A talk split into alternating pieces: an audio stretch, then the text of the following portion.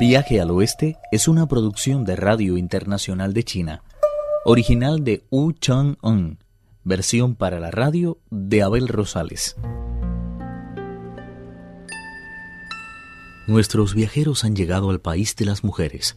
La fea apariencia del cerdo, el mono y del monje Sha han mantenido a las mujeres alejadas, pero luego de ser informada de la presencia de los peregrinos, la reina pretende tomar como esposo al monje Tang. En ese caso de los otros monjes, les daremos todas las provisiones que precisen y les concederemos el salvaconducto que han solicitado. Así podrán continuar su viaje hacia el paraíso occidental. El caballero con sangre real, hermano del emperador de los Tang, se quedará con nosotras. ¿Qué hay de malo en ello? Inmediatamente dispuso que la consejera mayor sería la casamentera, actuando como oficiante en la ceremonia la encargada de la posada de los varones. Solo faltaba hacer la proposición al viajero, y en caso de que aceptara, la propia reina saldría a recibirle en su carruaje a las puertas mismas del palacio. Mientras tanto, cuando más satisfechos estaban Tripitaka y sus discípulos, gozando tranquilamente de las viandas vegetarianas que les habían ofrecido, vino corriendo una sirvienta y les informó que acababa de llegar la consejera mayor de la soberana del país de las mujeres. Sorprendido, el monje Tang dijo ¿Para qué vendrá aquí esa buena señora? Con su inteligencia natural, el rey mono se atrevió a decir Me huele que desea hacerle una proposición de matrimonio. ¿Qué podemos hacer? Sin efecto nos empeñan en no dejarnos marchar y nos obligan a casarnos con ellas. No se preocupe y acepte su proposición. Ya me ocuparé yo de todo. Apenas había acabado de decirlo cuando se presentaron dos funcionarias y se inclinaron respetuosamente ante el maestro. Un poco asustado, el monje Tang dijo Yo, señoras, no soy más que un pobre monje que ha renunciado a la familia ¿Qué cualidades puede tener una persona tan insignificante como yo para que se incline ante ella con tanto respeto? La consejera mayor quedó encantada del porte y de las maneras del maestro y se dijo En verdad, no existe nación más afortunada que la nuestra. Este hombre ciertamente merece ser el marido no solo de nuestra soberana, sino de otras diez mil mujeres como ella. Tras saludarle con la deferencia que la situación requería, las demás funcionarias permanecieron de pie alrededor del monje Tang. La consejera de la reina dijo Este, señor, es el país de las mujeres del Liang Occidental, en el que desde tiempos inmemoriales jamás ha puesto el pie un solo varón. Esta vez, no obstante, hemos tenido la suerte de dar la bienvenida a un miembro tan destacado de la realeza como usted, cabiéndome el largo honor de hacerle llegar el deseo de nuestra soberana de contraer nupcias con usted. Al ver al monje temblando, la funcionaria dijo Cuando fui a palacio a dar cuenta de su llegada, nuestra soberana nos contó que ayer por la noche había tenido un sueño en el que vio cómo de los biombos de oro salían luces de colores muy vivos y los espejos de jade emitían rayos muy brillantes. Ella lo interpretó como un buen augurio y así, cuando se enteró de que había llegado, procedente de la gran nación china, un hombre de sangre real, no tuvo ningún inconveniente en poner a sus pies todas las riquezas del reino, con tal de que acepte desposarse con ella. Usted ocupará el trono que mira hacia el sur, mientras que ella será para siempre su reina.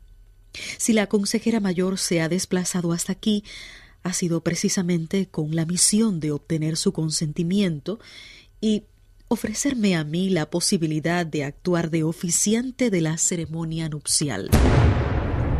Sin saber qué contestar, Tripitaka agachó la cabeza y se sumió en un profundo silencio. La consejera de la reina sugirió Cuando alguien encuentra una ocasión tan ventajosa como esta, no debe dejarla pasar. Soy consciente de que puede sonar un tanto extraño que el marido entre a formar parte de la familia de la mujer, pero bien sé que son todas las riquezas del país las que ahora se le ofrecen como dote. Le agradecería que me diera pronto una respuesta para transmitírsela a nuestra soberana. El maestro permaneció tan mudo como si no hubiera oído ni una sola de sus palabras. Fue el cerdo Paché quien, alargando su maloliente hocico, dijo Regrese al palacio y comunique a su soberana que mi maestro es un narat que ha alcanzado, tras muchos sacrificios, la iluminación del Tao y que no se casará con nadie, aunque se le entregue todas las riquezas del mundo o la novia sea tan hermosa que haya provocado la caída de varios imperios. Concétale pues el salvoconducto y dejaré partir cuando antes rumbo al oeste. Yo ocuparé su lugar en el tálamo. En fin, ¿qué le parece la idea? Al oír semejante desatino, le dio un vuelco el corazón a la consejera mayor y se quedó con la boca abierta sin poder articular palabra. Por muy macho que seas, eres extremadamente feo y me temo que nuestra soberana no va a encontrarte lo suficientemente atractivo. Como muy bien afirmado el proverbio, con los sauces finos se hacen toneles y con los corudos cestas. ¿Quién es capaz de afirmar que un hombre sea feo? La intervención del peregrino Sun dejó sin palabras al cerdo. Deja de decir tonterías de una vez, idiota. Es al maestro al que le corresponde la decisión. Puede quedarse o marcharse si ese es su deseo. No está bien hacer perder tanto tiempo a una casamentera tan ilustre como la que Su Alteza ha enviado. Un poco desesperado, el monje preguntó ¿Qué crees que debo hacer, Wukong? En mi opinión debería quedarse. Como muy bien afirmaban los antiguos, por muy lejos que se encuentren dos personas, terminarán uniéndose, si ese es el deseo del cielo.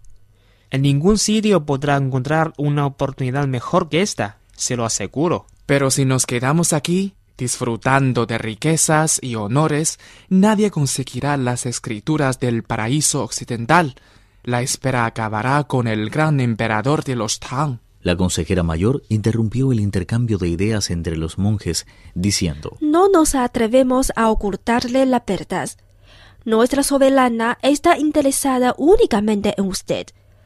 En cuanto haya concluido el banquete nupcial, se darán provisiones y un certificado de viaje a sus discípulos, para que puedan seguir su viaje hacia el paraíso occidental en busca de las escrituras sagradas. Con mucha sagacidad, el rey de los monos intervino. Lo que acaba de decir es muy razonable. Por nuestra parte, no pondremos la menor objeción. Estamos completamente de acuerdo en que nuestro maestro se quede aquí y contraiga matrimonio con vuestra señora. Firme el salvoconducto y permítanos partir cuanto antes hacia el oeste. Cuando hayamos conseguido las escrituras, regresaremos a este lugar y le pediremos que sufrague el viaje de vuelta. Así podremos alcanzar el reino de los Tang sin ninguna dificultad. Inclinándose respetuosa, la consejera mayor de la reina expuso. Le damos las gracias, maestro, por haber puesto fin al problema de una forma tan brillante. Cuando estaban listas para partir, el cerdo Chupachi exclamó. No tan deprisa, consejera mayor. Dado que no hemos planteado ninguna objeción, sería justo que su señora nos ofreciera un banquete de despedida a un compite de compromiso. Al fin y al cabo, somos los parientes más cercanos del novio, ¿no le parece? Ahora mismo les haremos llegar las viandas. Viaje al oeste, uno de los cuatro grandes clásicos de la literatura china. Versión para la radio, Abel Rosales.